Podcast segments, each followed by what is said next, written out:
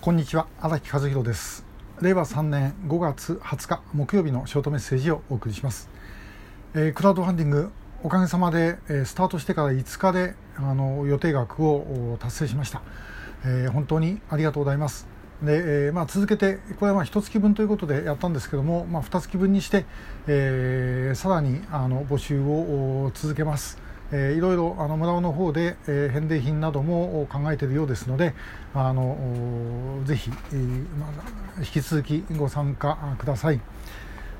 であのまあ、正直言ってちょっとびっくりしましたでこのクラウドファンディングを始めたのに伴ってだと思うんですが一般のカンパの方もですねあの増えてます、えー、本当にありがたい限りです。でまあ、去年、まあ、1年ぐらい前にですねもう1回危機的な状況になりまして、えーまあ、あの SOS を出したのを産経新聞と TBS が報道してくれてですね、まあ、これでなんとかあの助かったそれからまあいろいろな形でさまざまなところからご支援をいただいたことであのなんとか、えー、生き延びることができたんですけれども、まあ、おかげさまで、えー、これでだいぶあの安心できる状態になりましたただし安心というのは、えー、とりあえずですねあの水面すれすれ、だったのが少し高くなった、えー、というぐらいの話です。でまあ、基本的にはあのこれ使わなければ意味がないので、えー、しっかりと使っていきたいと思います。でまたあのこれによってえーまあ、余剰が出た部分はあのまあ、今回、えー、仰天集会で発表しました、え、ビラとそれからあのファックス、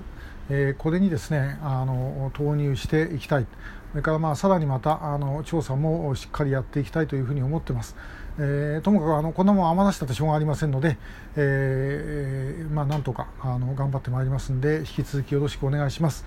で まああのそんなことの続きなんで今日は、まあ、希望はあるかというようなあお話です。であの今回、本当思ったんですね、あの去年の、まあ、SOS を出して皆さんから乾杯いただいた時もそうなんですけども、これはまあ我々のやることが評価していただいているということよりも、やはり国民の中に何かしたい、ね。えこの拉致問題で、え、ともかく何かしたいという思いが、実は我々が感じてないところにも随分あるんではないかということでした。でえー、何かしたいけどできない。で、まあ、このコロナの中でですねもうみんなものすごい閉塞感を持っているわけです。で経済もよろしくない。もうどんどんどんどんですね他の国に追い抜かされて、えー、もうその OECD の中でも最低ぐらいの状況になってしまっていると。でもやっぱりなんとかこう希望を前に持っていきたいというふうに思っている気持ちがあるんではないかとであればなおのこと私たちとしてはその責任としてこのことをともかく拉致問題を前に進めてですねあこれやってよかったっていうふうに言っていただけるようにしなければいけないなというふうに思うんです。であの前にもちょっと話したこともう一回繰り返しになりますけれどもあの5人が帰ってくる時の話をちょっとさせてください。えー、5人があのまあ金正日が拉致を認めたのが平成14年2002年の9月17日あの日朝首脳会談でその後9月の終わりから10月の初めにかけて佐伯さんを代表団にしたあの政府の調査団が北朝鮮に行きました。でそこであの蓮池さんとかあるいはあ千村さんご夫妻、えー、曽我さんそれからあキム・ヘギョンさん今なんかいつの間にか名前が変わってキム・ウンギョンと言ってますけども当時はキム・ヘギョンと言ってました、えー、めぐみさんの娘さんのですねビデオにこう撮ってでそれを持って帰ってきた。でこのビデオはあのキム・ヘギョンさんのビデオだけえー、公開されましたけど他のビデオはま公開されてないです。で見たのは家族会の皆さんと、まあ、当時救う会に私事務局長やってましたんで、え、その役員だけだったんですね。で、えー、テレビの前に